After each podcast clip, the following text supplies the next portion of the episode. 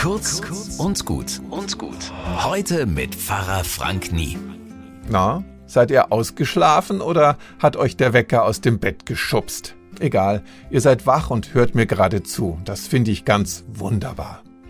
Normal mache ich ja nicht so ein Gewese um das Aufstehen am Morgen. Na klar, ich werd wach, ich stehe auf, Kaffee und los geht's.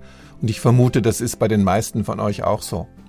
Einen kenne ich allerdings, der hat da genau hingeschaut und der sagt, dass wir wach werden, das ist doch schon das erste Geschenk des Tages. Und ich finde, er hat recht.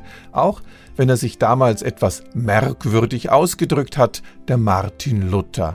Der sagt nämlich, des Morgens, wenn du aufstehst, kannst du sagen, ich danke dir, himmlischer Vater, dass du mich diese Nacht vor allem Schaden und Gefahr behütet hast.